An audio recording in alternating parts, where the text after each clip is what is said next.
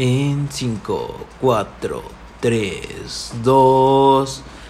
Bienvenidos, ¿cómo están? A un episodio más de su podcast. Buenos días, tardes, noches, donde sea y que sea la hora en la que nos estén escuchando. Marco, ¿cómo estás? Muy bien, buenas noches, días o tardes. Sí, sí, sí. Aquí en un, en un episodio más. Un tercer episodio. Vamos a ver qué tal este, nos va con este. ¿Cómo te sientes al respecto, Marco? Muy bien, muy bien. Esperando este, que nos des resultados tú de la gente que nos está escuchando y compartiendo con nosotros ¿Esta estos vez? podcasts. ¿Cuántas personas nos vieron en esta ocasión? 40 personas. Oye, vamos bastante bien. Sí, 40 personas. Van aumentando los números. Es algo bastante increíble y estoy muy feliz. Muchas gracias a todos. Pero bueno, vamos a lo que nos interesa, que pues se nos hace noche. El liderazgo. Esta, esta semana vamos a hablar sobre el liderazgo. Marco, ¿qué entiendes por liderazgo? Liderazgo es aquella persona que este mm, guía a un grupo de personas este, a llevar con éxito un proyecto. Eso para mí es un buen líder. Bueno, para ti ese es el concepto de liderazgo. Exactamente, un buen líder, como te decía hace rato que estábamos conversando antes de iniciar, un buen líder es aquel que deja fuera el ego y no ensalza su trabajo, sino ensalza el trabajo de su equipo. Sí, Y trabaja en conjunto con todos para llegar a un objetivo y, y llevarlo con éxito. Claro, o sea, mira, bueno, yo he conocido varios tipos de liderazgo, ¿no? El liderazgo forzado y el liderazgo confiado. Pues bueno, el forzado es cuando tú trabajas y te esfuerzas a- a- en tu trabajo, ¿no? En trabajo, en lo que sea, en la escuela. Y te, se te otorga la posición de líder. Es algo que tú te ganaste con base de esfuerzo. Y el confiado, que bueno, así yo los llamé, ¿no? Es cuando tú, por medio de tus acciones, de ayudar, de trabajar y de inspirar confianza a las personas, te ganas la posición de líder. Uno te escoge el pueblo y otro se te es entregado, ¿no? Entonces hay una diferencia muy grande entre esos dos. No siempre, porque el, el forzado pues no está acostumbrado a, a guiar a esas personas, ¿no? Pero llega a haber casos en los que ellos se ponen las pilas y pues logran. Lo que pasa este, es que no es que se pongan las pilas, miren, lo que pasa es que la persona que está llevando a cabo el proyecto está viendo en ti aptitudes o actitudes que te ven como un buen líder. Sí, pues le poder ponen, de- le ponen dedicación a lo que están haciendo. Exactamente. Y, y a veces ni tú sabes que tienes madera de líder hasta que no te ponen frente a un grupo de personas y las manejas con éxito. Sí, pues tú mismo te vas dando cuenta. Exactamente. Pero igual Y vas dejando a- de- de- igual vas aprendiendo en el camino la, la forma de liderear. Sí, claro, siempre te vas a tropezar. Los errores te hacen más fuerte, claro. Pero y un buen líder siempre tiene que ser empático, tiene que ser, tiene que ponerse en los zapatos del otro, tiene que ser humilde, tiene que ser noble, tiene que dejar el ego a un lado, porque a veces el ego hace que un buen líder se pierda cuando tiene madera de líder, porque el ego siempre nos hace sentir que somos más que los demás cuando nos dan esa pauta para ser el líder de una manada o de un grupo de personas. Sí, mira, yo siento que cuando ya te estás pe- empezando a perder en tu propio ego, que porque me ha pasado, ¿no? Pero cuando ya te estás perdiendo, así perdiendo en tu propio ego, empiezas a perder la confianza de la gente, porque tú te estás viendo como superior y eso es algo que no debes de hacer. Tienes que ser humilde y tienes que ser, como tú dices, empático. Porque tienes en que llevar a la par la vida de, de liderazgo con tu- junto con tu gente. Obviamente tú tienes que distinguirte por ser el líder y ellos por ser tus subordinados. Al ser tus subordinados, tú tienes que estar al nivel de los mismos. Obviamente saber tratarlos, pero saberlos guiar. Que ellos sientan que tú eres igual que ellos, están al mismo nivel, aunque tu nivel sea superior, porque tú llevas el, el liderazgo de la manada o de las personas. Entonces, si tú te pones a la par con ellos, ellos van a sentir que tú eres igual que ellos, aunque no sea exactamente así. Pero cuando te pones a la par de ellos, entonces todos trabajan en conjunto y trabajan mucho mejor. y hacen que- un buen trabajo. Que cuando una persona se siente más que los demás, ahí toda la manada, la- toda la manada empieza a sentir que el ego te está ganando y estás perdiendo la madera de líder. Sí, claro, o sea, empiezan como que a perder la, la fe, el respeto.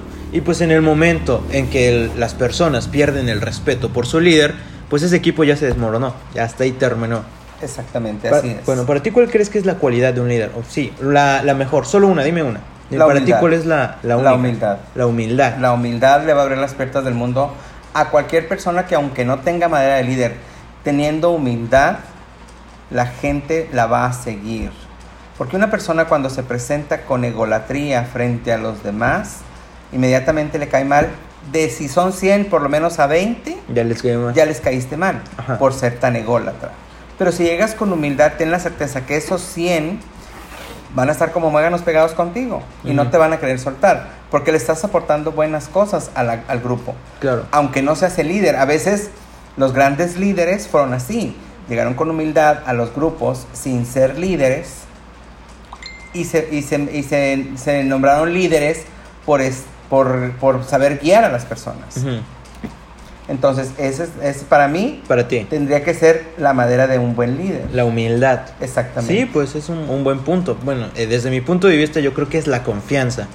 La confianza en hacia un buen líder, ¿sabes? Porque si tú llegas con miedo, llegas con, ajá, con, sí, un chingo de miedo, y pues como, como vas a empezar a guiar a las personas si ni siquiera confías en ti mismo, ¿sabes?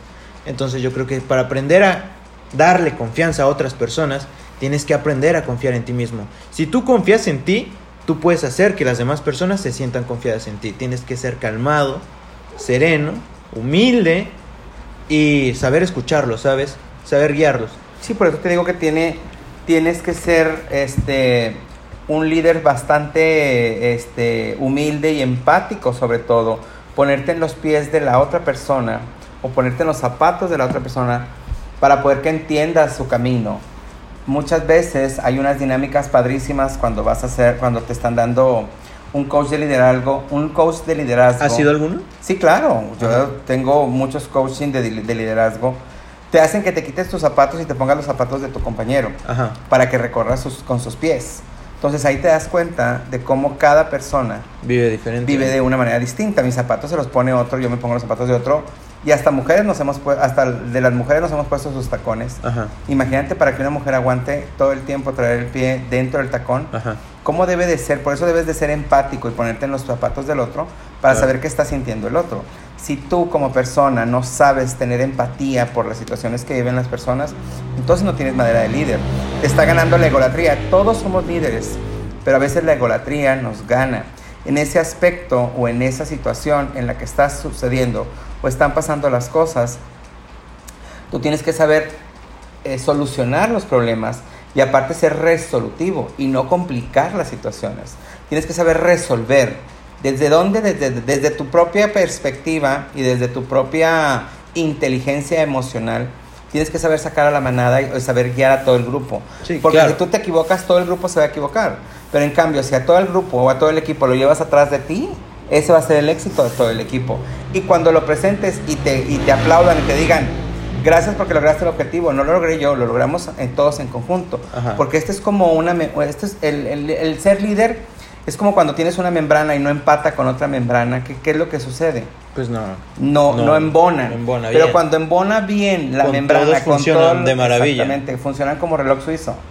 Todos los, todos los engranes van en, en una línea y en una dirección en que todos van cumpliendo su función. Entonces, cuando el líder sabe qué función le toca a cada uno y empieza a, este, a soltar las obligaciones y responsabilidades de cada quien, entonces todos los engranes van en función, en función del líder y el líder empieza a hacer Ah, toda sí, la hacer función toda la- completa. sí. Exactamente. ¿Y te ha tocado a ti ser líder en algún momento? Claro, por supuesto. Pero ¿cuál es la que recuerdas más que dices, wow, o sea, este fue un reto y pues me gustó Pues mira, liderar yo- a estas personas? Yo he trabajado en plataforma internacional como estilista y estuve eh, liderando un grupo de 1500 personas. Ok, bastante Todos se- gente. todas seguían la guía que yo les iba dando.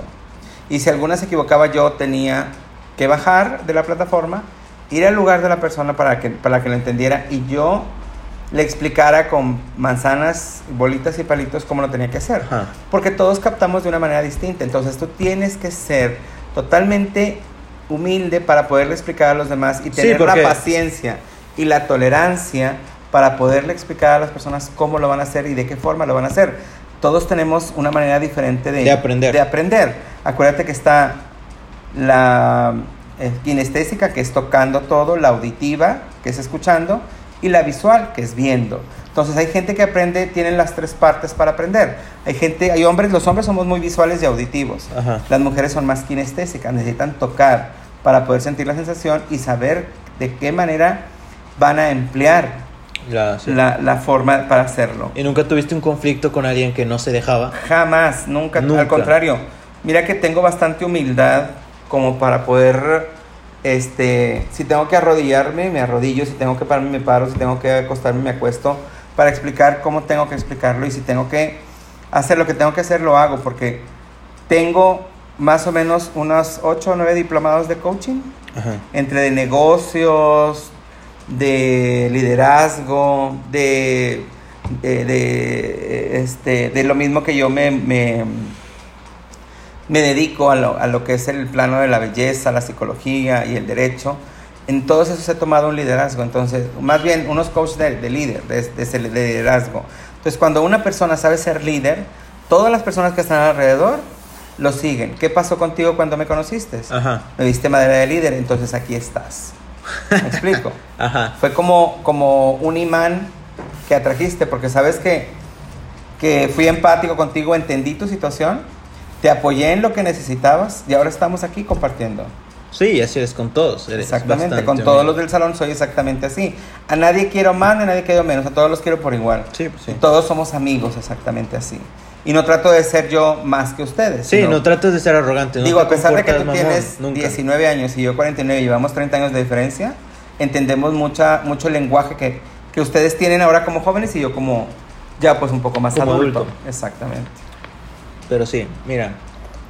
Hace poco me pasó una situación. Mira, yo recientemente fui ascendido al puesto de líder. No líder tal cual, sino sublíder. Pero la líder en turno se fue de vacaciones. Entonces, ¿qué pasa? Yo me quedé a cargo y en mi cargo entraron varias personas nuevas. Eh, a ver, era una... Acaba de entrar una hoy. Dos... Eran cuatro personas, cuatro nuevos entraron y ya había otros tres, cuatro que ya, ya estaban, llevaban tiempo. Yo soy el más chico de todos, literal. Todos ya son personas más grandes que yo. Bueno, y tan grandes. Hay la, la que me sigue, pues, meses, ¿no? Pero, bueno, yo soy el más, el más joven de todos. Al inicio fue complicado, ¿sabes? Porque yo veía adultos. Pero yo decía, ni ellos tienen la verdad absoluta, ni yo tengo la verdad absoluta. Y pues solo pienso hacer mi trabajo, ¿no? Yo les dije, si tienen, si algún, en algún momento, porque me conozco, soy, soy joven y soy pendejo a veces. Entonces yo digo, si algún momento yo les llego a faltar el respeto, discúlpenme, díganme y yo puedo mejorar en, pues, ir cambiando, ¿no? Para que esto funcione. Bueno, hace poco eh, me tocó asesorar a una señora ya de edad avanzada, unos 40 más o menos, 30 y no sé, 40 años tiene. Eh, la verdad no, no sé su edad, no quiero cagarla aquí, pero bueno. Esta señora ya le habían llamado bastante la atención sobre uñas. Nosotros trabajamos en lo que es el área de cocina. Entonces, porque hay una pandemia, te- es el doble de estricto del área de la sanidad. Entonces, nosotros tenemos que ser súper higiénicos, ¿no? Y eh, no puedes traer uñas pintadas, no puedes traer cadenas, anillos, porque estás ahí en contacto con la comida. Y se te puede ir cayendo, pues, residuos. A esta señora ya se le había dicho que, que no podía llevar las uñas pintadas ya en varias ocasiones. ¿Qué pasa? Nos llega seguridad alimentaria, la ve y le dice, mira, es que no se puede traer las uñas pintadas. Bueno, me toca asumir el cargo y yo tengo que darle una sanción. Era difícil porque ella y yo pues nos llevamos bastante bien. Entonces, para mí regañar a alguien este era complicado. Pero es mi trabajo y lo tengo que hacer. Entonces no le grité, no nada, simplemente le dije acompáñame, la llevé a recursos humanos y tuvimos una conversación del por qué no debe de traer las uñas pintadas. Y en todo momento le, le intenté hacer que se sintiera confiada para que no se, no se sintiera presionada. Y simplemente decirle que solo era una conversación y una advertencia, porque después iba a haber consecuencias. Entonces, bueno, yo me voy, yo pensé que todo estaba bien y me voy a mi casa y en la noche me marca un compañero. y me dice, es que tú te pasaste pues, de lanza, ¿no? Con esta señora y me da un poco de tristeza y le digo, ¿por qué? Y me dijo, es que está llorando. Ajá. ¿Qué dijiste? ¿Qué hice? Y yo, ¿qué hice? No, yo no hice nada. Entonces ahí tuve un choque entre mí, pero yo dije, no. Y me dijo él, pídele una disculpa. Y yo le dije, no le voy a pedir una disculpa porque yo no me equivoqué. Yo hice mi trabajo y nunca le falté el respeto. Yo traté de hacerlo lo más respetuoso posible. Y me dijo, pero es que son uñas pintadas, lo puedes dejar pasar. Y yo le dije, ponte en mi lugar, fíjate. ¿Qué pasa si ella comete un error? Yo, ella se pone a llorar y yo no la sanciono. Ella va a volver a cometer un error y ya se la va a agarrar de, ah, voy lloro y no me hace nada. Entonces, como estamos en un ambiente, hay mucha gente observando, van a ver, entonces, ¿por qué ella no le dices nada? ¿Sabes? Yo tengo que mantenerme firme a pesar de que somos amigos. Exacto. Yo le dije, afuera somos amigos, aquí también podemos ser amigos, pero vamos a enfocarnos a trabajar. No estamos jugando a la tiendita, venimos todos a ganar el dinero, pues para nuestras familias. Entonces, si ustedes necesitan apoyo, van a tener mi apoyo, pero también quiero que me apoyen. Te digo, ser el más joven es un poco complicado, pero creo que me llevo Mm, creo que no, fíjate. bastante con mi, bien con mi equipo. Creo que no es complicado ser joven porque a veces hay jóvenes como tú que tienen una madurez increíble y a veces el sinónimo de edad no es sinónimo de madurez. Entonces, no te sientas que por ser más joven no puedas tener la madurez para poder, como en esta situación, salir avante de la situación. Entonces, si ella lloró o ella este, le, le pudo algo que tú hiciste, esa no es tu responsabilidad, es responsabilidad de ella lo que ella sintió. Claro, no es porque yo hice mi responsabilidad- No trabajo. es responsabilidad tuya que tú hayas sentido que, le, que hiciste algo mal. Ajá. Tú siempre eh, que hagas este tipo de, de aclaraciones con la gente, nunca te sientas mal porque luego entra la emoción y ya se perdió. Un líder tiene que tener, tiene que saber controlar sus emociones y tiene que tener carácter. Claro. No creas que aquella persona que tiene, que grita y que falta al respeto y que habla con improperios es un buen líder o, sabe- claro o- tiene carácter. Sino al contrario, no tiene carácter, porque alguien que sabe tener carácter y tiene un carácter fuerte se controla, no grita, no empuja, no habla de una mala forma, se dirige con respeto, aunque por dentro esté enojadísimo, Enojadísimo. por la situación. Sabe controlar sus emociones y sabe controlar la ira.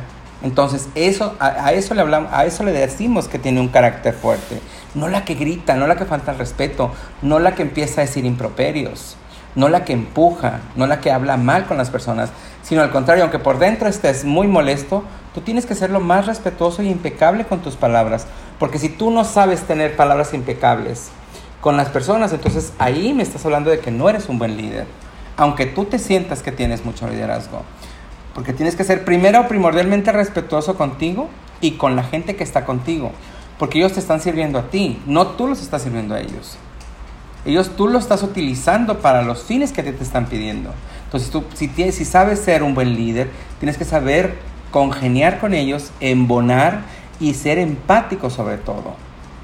Y ser respetuoso todavía más para contigo, para que el respeto que te tienes tú se los des a ellos. Recuerda que de la manera que tú trates vas a ser tratado. Ajá. Entonces, si a ti te gusta tratarte con decoro y con respeto, así de la misma forma, ten decoro y respeto para las demás personas. Porque lo mismo que vales tú, valen ellas. Y esto es recíproco. Aquí no se trata de que tengas 19 años y te sientas este, inexperto para la situación.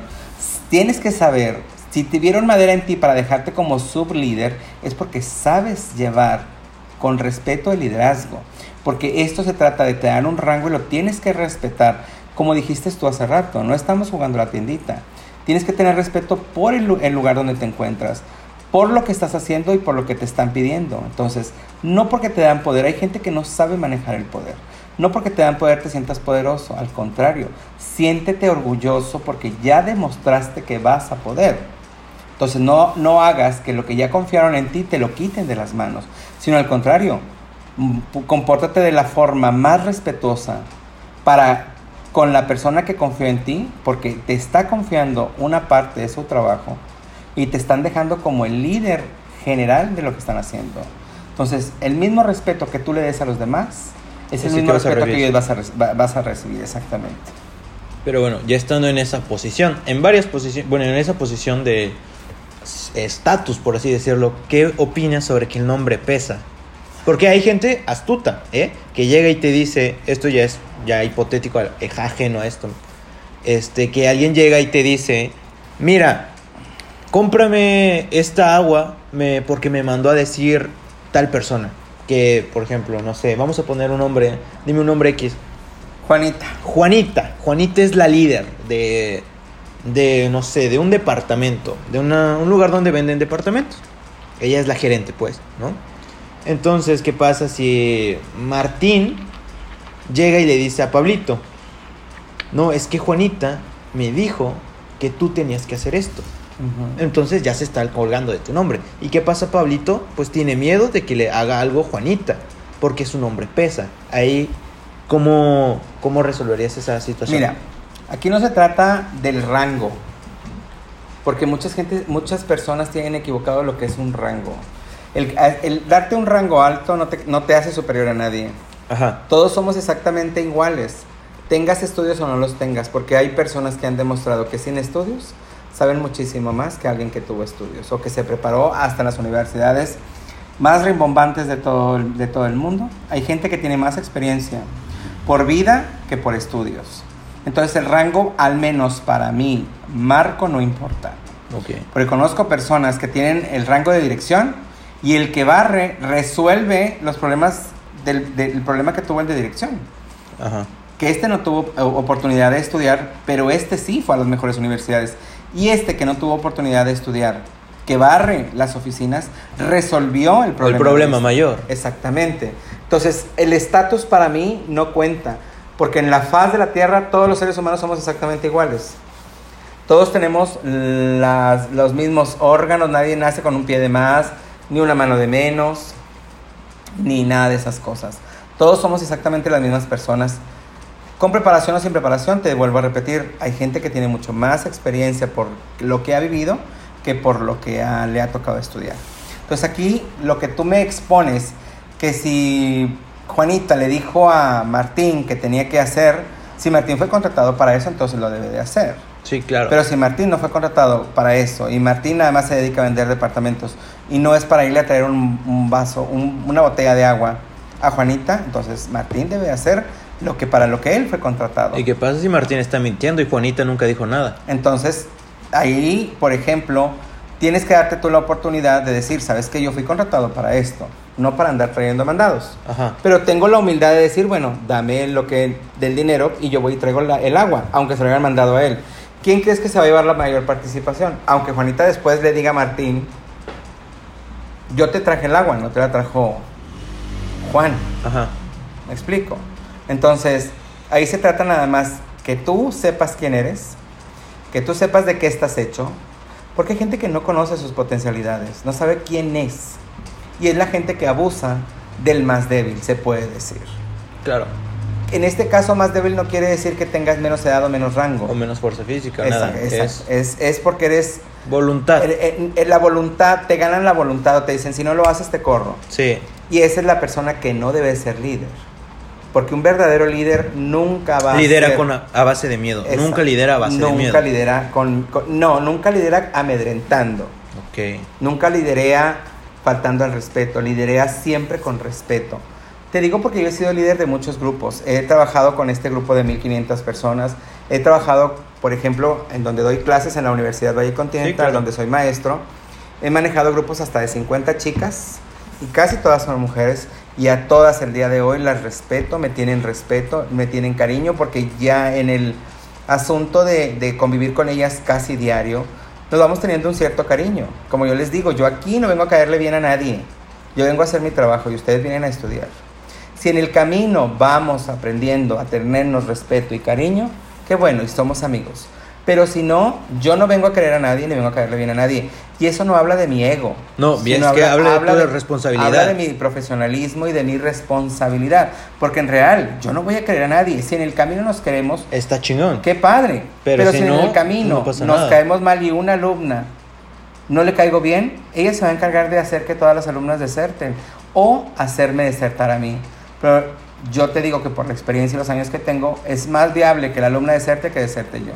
Porque tengo tolerancia de elefante. Sí. Por mí pueden pasar encima quien quiera. Pero ya cuando pasan el límite en el que yo estoy en el tope, ahí sí, me, ahí sí se topan conmigo. Ok. No soy una mala persona. Claro que no, claro Tú que me no. debes de conocer. Te conozco bastante. No bien, pero pues sí. Soy una, soy, trato de ser siempre una buena persona y trato de ser esta persona que tú conoces. Entonces, cuando pasan por encima de los límites que yo tengo ya establecidos, ahí sí sale mi verdadero yo. Ok. Dejo un- a un lado el humilde, el sencillo y me convierto en peor que una fiera. En un tigre. Mm. Una no pantera. Tanto, no tanto un tigre, ni una pantera, ni un animal. Pero sí saco la casta. O sea, sí defiendo. Te defiendes, Mi integridad, sí. exactamente. Cuando yo ya veo mancillada mi integridad, ahí sí. Me tocó, por ejemplo, una alumna que me llevó a la mamá, 25 años tenía la muchacha. La reprobé tres veces en el mismo tetramestre por la misma materia. Viene la mamá y me dice, necesito hablar con usted. Le digo, yo estoy a sus órdenes, dígame. Me dice, lo que pasa es que me dice mi hija que la ha reprobado tres veces en el mismo TET. Le digo, sí. Y le digo yo a la muchacha, a ver, a ver, este, fulanita, ¿quieres que tu mamá se quede para que escuche lo que le tengo que decir o te quieres salir? Me dijo, no, quiero que se quede, para saber por qué. Yo soy una persona bastante precavida, siempre guardo mis listas Sí, ahí tienes todo. de asistencia, soy muy organizado. Saco mi lista de asistencia del primer tetra, le digo, aquí está. Nosotros tenemos clases 14 semanas, son tetramestrales. Tenemos clases 14 semanas, su hija vino a tres clases. Primer, primer tetra. En el siguiente tetra, que fue el mismo que tuvo que repetir, de 14 semanas vino a cuatro clases. En el siguiente tetra, que es la misma clase, vino cinco veces. Si yo le contabilizo las veces que vino en, los, en el año, vino 11 veces. No alcanzó ni siquiera a completar las 14 semanas de un tetra. De un tetra. Entonces, dígame usted cómo la calificó en el primero con tres, con tres este, Veces que veces que vino. En el primer tetra tuvo 11 faltas. En el segundo tetra tuvo 9 faltas. Y en el tercer tetra tuvo 6 faltas. Tuvo, no, tuvo 9 faltas. Dígame cómo le hacemos para calificarla. ¿Qué calificación le pongo? Y va a tener que volver a hacer el tetra, porque no está pasada tampoco en esto. Y la mamá, muy enojada, voltea y, le ve, voltea y ve Pues a, la, sí, a la chica y le dice, para esto me haces venir. Le digo, aparte yo no tendría que estar hablando con usted. Quedó. Usted vaya, vaya a hablar con el director. Si el director me permite hablar con usted, yo, le voy, a, yo voy a permitir hablar con usted.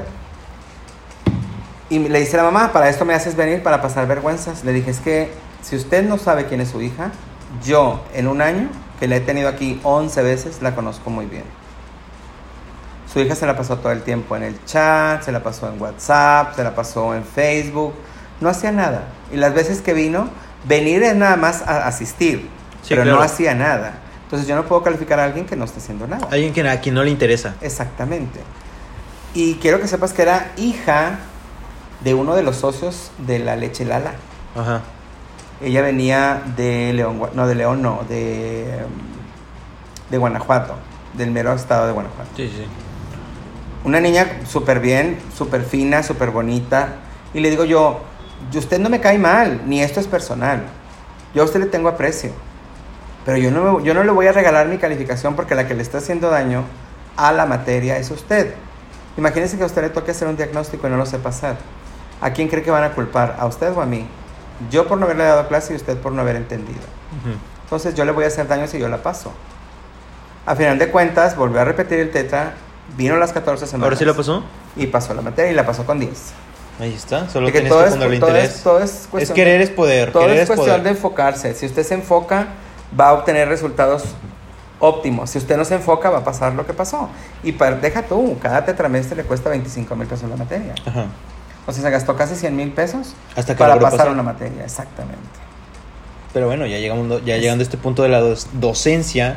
¿Cuánto tiempo llevas siendo maestro? 12 años. 12 años y te ha encantado. Me gusta mucho, fíjate que yo nunca me he dado la oportunidad de ser docente.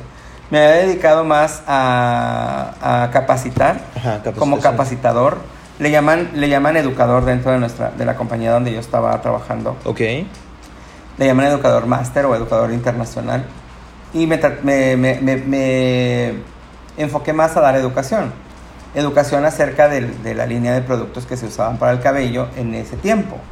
Ahorita, por ejemplo, que ya estoy, porque hice una, un diplomado para dar didáctica, porque aparte soy psicólogo, dar didáctica en escuelas es muy padre porque el compartir experiencia, me decía la secretaria de la universidad, porque contrataron a otra maestra, que ella daba clases de lo mismo que yo daba, pero de otras materias. Entonces me dice, ella tiene muy buena imagen, se viste muy bien, se maquilla muy bien y todo, pero no transmite.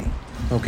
Entonces, tú tienes una muy buena imagen y transmites muchísimo a través de, a través de, de tu experiencia. Mira, mira, para ti, para ti, a lo largo de tu experiencia laboral, y yo pues puedo dar mi punto de vista de a lo largo de mi vida académica, para ti, ¿qué no es un buen maestro?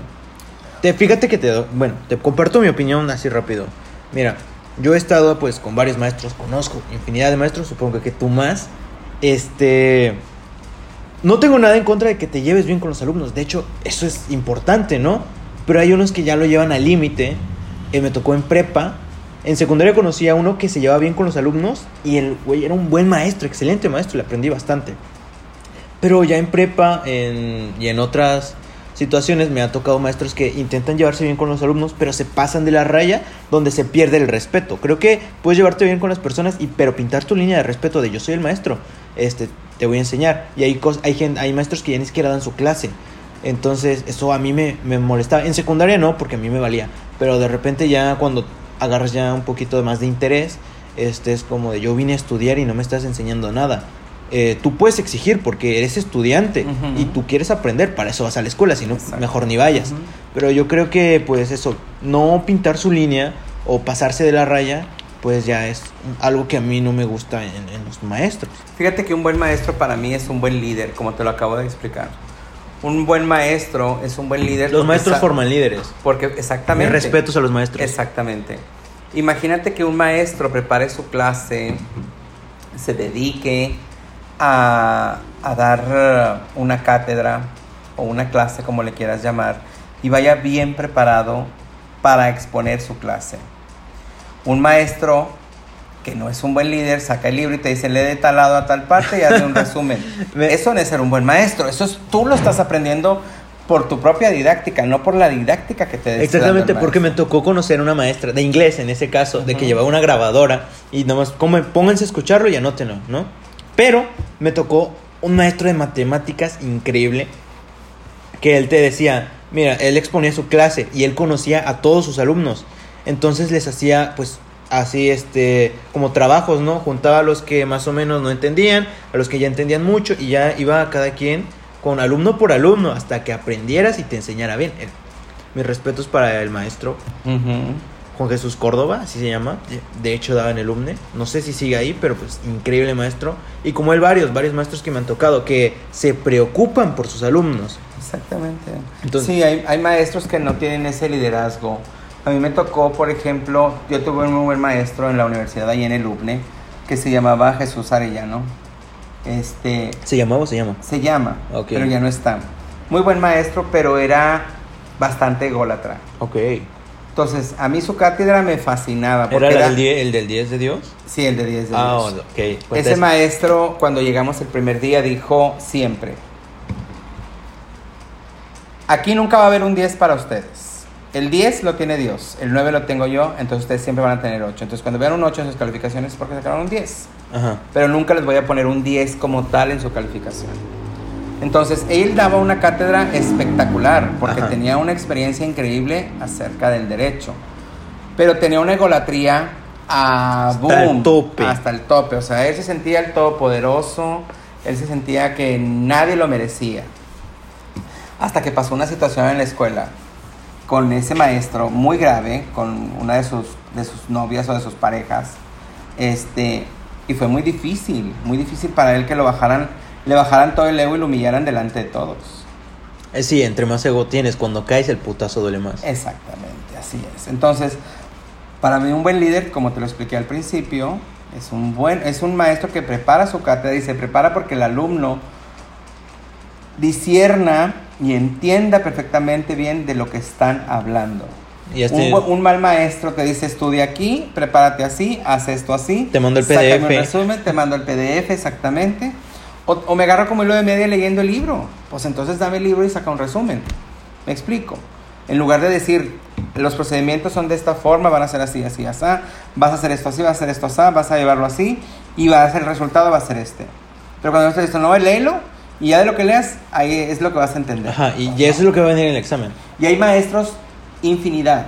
de Sí, maestros así. infinidad, sí. Porque Hay muchos. Yo recuerdo que tuvimos, estaba- una tuvimos una maestra Ajá. en segundo y en primer tetra, que era una excelente persona. No vamos a hablar ni vamos a decir su nombre, pero tuvimos una excelente persona, pero no nos aportó absolutamente nada. Casi nada. Exacto. Nada más que hacía dictar y dictaba este, de mis propios apuntes que yo hacía. De eso nos dictaba. Entonces, no estamos hablando mal que su clase estuviera mal. No, porque yo aprendí varias cosas. Era pero... una maestra barco. Ajá. O sea, era una maestra que eh, llegaba, se la pachangueaba con nosotros y nos explicaba dos, tres cosas y ya. O sea, ya daba por asentado que ya habías entendido. Y vaya que son los, los primeros tetras, son, son los primeros... Es que son las bases. sí. Son las bases y los primeros fundamentos que estás conociendo. Es que porque si no entiendes las bases, entonces... No vas a entender la estructura, exactamente. Sí, es como construir Si no- una torre. Exacto. Puedes construir la parte de abajo ojete y todo arriba chingón, pero si la parte de abajo pues no sirve, se va a desmoronar y ahí se cayó todo. Exacto, exacto. Si no sabes tener una- un buen cimiento, no vas a tener un, un buen este Desarrollo. un buen desarrollo, exactamente. Pues creo que este tema está bastante, bastante bueno. Bastante interesante, de hecho. Está interesante el liderazgo, pues el liderazgo es, se da en todos lados, en todos lados, no nada más en la escuela, no nada más en el trabajo, no nada más con los amigos. porque Hasta en la familia, en la familia también Porque en los amigos y en la familia también hay un líder. El líder de la familia se supone Que debe ser. debe ser el papá. Pues, Pero vivimos en una 50-50. sociedad donde el matriarcado Ajá. lleva el liderazgo de la casa.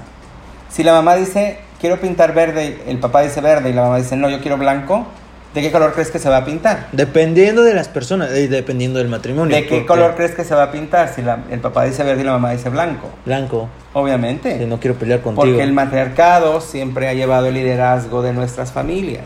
Aunque el papá dice, dice, y tú y yo somos hombres, y lo vas a entender cuando estés casado. Y te digo yo porque yo llevo veintitantos años de casado. Imagínate cuando me case. El ¿no? hombre es Qué la cabeza de la casa, pero la mujer es el cuello. Entonces, el cuello no se mueve, la cabeza tampoco. Ajá. Entonces, ¿quién crees que manda? ¿Quién crees que lleva la batuta de la casa? Aunque los hombres nos creamos bien fregones.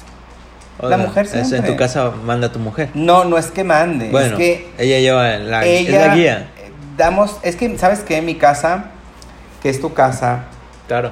Su este, casa también. ella tiene ah, muy claro cuál es su papel y yo tengo muy claro cuál es el mío. En mi casa los papeles están volteados. Ok. Yo soy la señora y ella es el señor. Sí, ¿En literalmente, serio? literalmente es así. Porque yo me encargo de decoración, del color de la pared, de la sábana, de la almohada, del... y mi esposa de eso no sabe nada. Yo escogí Pero- el color de la casa, pero yo soy, los dos ambos somos proveedores, pero yo soy el proveedor principal de la casa. Pero ¿quién es la que sabe distribuir la economía del hogar? Ella. Yo me encargo de decir aquí está. Aquí está tú, encárgate de ahí Ahí manejarlo. está el dinero, tú sabes qué vas a comprar, cómo lo vas a usar y dónde lo vas a utilizar. Ya a mí no me, a mí no me dime, dime, aquí están los recibos. A mí no me digas porque me hago bolas. Pa- exacto. No, no, no es que me haga bolas, lo que pasa es que vamos dejando, los Te hombres, te los hombres, tiempo. lo- los hombres vamos, vamos delegando responsabilidades. Por eso luego la mujer se vuelve totalmente líder de toda la casa. Porque nosotros delegamos responsabilidades de que, ay, ten, aquí está el recibo de la luz. Ah, bueno, ten, aquí está el dinero. Pero no agarras el recibo, vas y lo pagas. Ah, es como de, ah, luego. Luego, exacto. Y luego llega la luz que te van a cortar y Te dices, ¿cómo queda, pagaste ah, el chinga, recibo? ¿por qué nadie empujó el recibo? ¿Por qué nadie me dijo? Exactamente. Entonces sí estamos en ese dilema de los liderazgos. Y hasta en el grupo de los amigos, dices tú. Exactamente, en el grupo de amigos también hay un líder, el que te dice, ¿qué onda? Vámonos de antro. Y tú, jalo, ¿sabes? Exactamente. Entonces, Pero yo ese- ahí siento que es el que más confiado se ve. No es que tenga más confianza, es el que más experiencia puede tener. Porque no vas a ir con alguien que no sabe ni a dónde va. Mm. Vas con alguien que sepa, que ya haya vivido la experiencia de ir a X lugar, restaurante, antro, como le quieras llamar. Sí, pues llega, llega el chavo y dice, mira, yo fui a este lugar, estuvo así de esta forma, vamos. Y tú, pues, ah, se escuchó y muy bonito deja- y vamos. te dejas liderear por esa persona. Es como cuando tienes al amigo que toma y tú no tomas. Andas cuidando al amigo que toma. Y tú que no tomas, te descuidas por cuidar al amigo que toma. ¿Quién crees que es el líder ahí? El que toma. El líder eres tú, porque tú te estás dando cuenta de que está tomando y lo cuidas. Ajá. Tú a- tomas, tú tomas la batuta de liderazgo. Porque dices tú, este güey está tomando, lo voy a cuidar. Para que no se vaya a dar un golpe, para que no vaya a pasarle algo, para que no se vaya a alcoholizar de más. Sí, pues es amistad. es- Exactamente. Entonces, hasta en eso tenemos liderazgo. Pero ahí hay un, un factor que en adolescentes es bastante común, que es la presión social. Exacto. Entonces, si tú no tienes voluntad, un carácter firme, a todos les va a pasar. Es Por- que sabes que aquí no se trata de la presión social, yo creo que se trata más de que quieras encajar en un grupo. Sí, de eso no se es trata una la presión social. La- la- yo siento que la presión social es más, por ejemplo, cásate, ten hijos, ten una familia, ten una empresa, estudia. Esa es una presión social. Ok. ¿Dónde se dice, fíjate, hablando de presiones sociales, llega a cierta edad y te dicen, ¿por qué no te has casado? ¿Te, te ¿Quién pasó? te dijo que yo me quiero casar? No, Ajá. no, no. ¿Quién te ha dicho que yo me quiero casar? A lo mejor yo no me quiero casar. Y tú ya estás ejerciendo una presión social. Porque tu primo y que soy de tu misma edad ya se casó. Ajá. Pues, ¿y qué me importa? A mí, mi primo, no me interesa. Me intereso yo. Y a lo tu mejor vida. no quiero ni siquiera casarme. Pero ya estás ejerciendo una presión social acerca de... Inconscientemente también. No, no, no, no es inconsciente, porque esto es consciente. Imagínate que ejerces esa presión social. O cuando te dicen, por ejemplo, Dylan, tómate una cerveza y dices tú, yo no, yo, No, yo no yo quiero tomar. Tómatela, güey, porque mira, todos estamos tomando y todos estamos fumando. Y tú ni una cheva te estás echando. Eso es Entonces, no te vamos a invitar ya. Porque, tú no quieres, aburrido porque y tú no tomas aguado. y no fumas. Ajá. Entonces, ese es ejercer presión social sobre la gente. Y la presión social ahorita se está perdiendo. ¿Por qué se está perdiendo? Porque cada quien es dueño de sus propias acciones, que siempre ha sido. Pero por querer pertenecer a cierto grupo de personas, ejercen esa presión social sobre, los, sobre las personas como tú, que son jóvenes y vulnerables. Exacto. Porque quieres pertenecer A un ese- grupo. a ese grupo, a ese grupo de personas o a, ese, a la familia también. Porque luego no te juntas con la abuelita o con los primos o la madre y no te invitan. No, pues te sientes... ¿Para qué, ¿Para qué lo invitamos si nunca quiere hacer nada? Eso es ejercer presión social sobre la gente. Y más a esta edad, ¿sabes? Ya de repente es como que te sientes solo y es como Y es quiero que encajar en algún sido- lado. Eso ha sido a través de los años. Eso ha traído, es más, no ha sido a través de los años, a través de los siglos. Porque el ejercer una presión social, ahorita, fíjate, con tanta apertura, por ejemplo, tanta apertura en el rollo de la homosexualidad, de la bisexualidad, de la pan, pansualidad y, Pansexualidad, y ¿no? LGBTQ y no sé Sí, cuántas todas las que hay. Todas las por eso los jóvenes se están destapando hoy. Y es algo que ha existido a través de los siglos. La homosexualidad, la bisexualidad, el que, el que a alguien le llame la atención de cierta forma en su deseo sexual. Sí. Y eso es ejercer presión social. Te hacen que te cases para que tengas hijos. Y si tú no quieres, o no quieres tener hijos, o no quieres simplemente casarte, o no quieres tener una vida en pareja, quieres vivir solo. Eso es ejercer una presión social sobre las personas. Y más cuando te quieres pertenecer a cierto grupo de personas. Porque, ah, es que todos en la escuela fuman. Pues vamos a fumar todos para que todos pertenezamos al mismo grupo. Sí. ¿Y tú? Nos vamos a poner, este... ¿Los fumadores? Los chidos. O nos vamos a poner los fumarolas. O nos vamos a poner los yankees. O nos vamos a poner... les pon- se ponen Los hasta- yankees, güey. Se ponen hasta nombres. Sí, sí, los sí. grupos. Pero tú no perteneces a ellos porque no haces lo mismo que ellos. Fíjate que yo nunca he ejercido presión social ¿Nunca? para pertenecer a nadie. Ok. Nunca. El que me quiere hablar, que me hable. El que no, que no me hable. ¿Qué hice yo el día que entramos el primer día de la escuela? Te sentaste en tu salón, en tu banca. ¿Y qué hice? ¿Ejercí presión social sobre ustedes?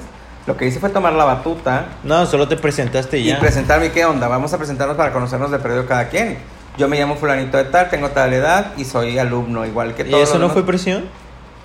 Eso no es personal. ¿No crees que nadie se sintió presión como de No. chinga, ya se presentaron, me tengo que presentar? Si no hubieras querido, no te presentas y punto. Tú dices, yo no quiero. Estás en todo tu derecho de decir no quiero. Ajá. Pero también estás en todo tu derecho de decir, ok, me voy a presentar para que me conozca.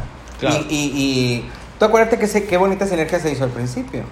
Que después empezó a perder la sinergia. Cuando empezamos a tener ya reuniones con todos los compañeros, empezó a perder la, la- la sinergia de, de cómo nos llevábamos todos al principio. Sí. Ahora hicimos hasta el amigo secreto y los regalos y un montón de cosas. Sí, pero es que luego no estaba chido porque te regalaban cosas feas. Exacto. Digo, y cada quien regala lo que puede que tú, eh, Dylan. Hay gente que nos preocupamos por llevar un, un buen detalle y hay gente que no se preocupa ni por eso. Eh, lo del Entonces- amigo secreto me gustó, siempre me llevaron muchos dulces, güey. Ajá, ya sé. Pero Este, pero eh, digo, ejercer presión social es eso, siempre. yo nunca llevaba dulces. eh, este, por querer pertenecer a cierto grupo de personas, se ejercen ese tipo de presiones. Yo creo que ya vamos a ir cerrando el, el tema de liderazgo. en Muy la bonito, ¿eh? social. Muy increíble, me gustó. Está muy padre. Digo, cada vez vamos teniendo un poquito más de fluidez en este asunto de... Sí, pero es, es, es cosa de práctica. Vamos a ir practicando. Exacto, y esperemos que les guste lo que estamos compartiendo con ustedes y nos dejen unos buenos comentarios ahí y qué les gustaría que tomáramos como tema en el siguiente tema. Tenemos todavía una semana para prepararlo. Estamos a sus órdenes. Me despido de ustedes, Marco Antonio Vázquez, y Dylan Falcón. nos vemos la próxima semana. Que Adiós. pasen excelente día, tarde. noche. Descansen. Gracias. Ah, esperen y no se han empezado en la cena porque al día siguiente pues va a estar feito, ¿no? Ahí me lo agradecerán. Adiós.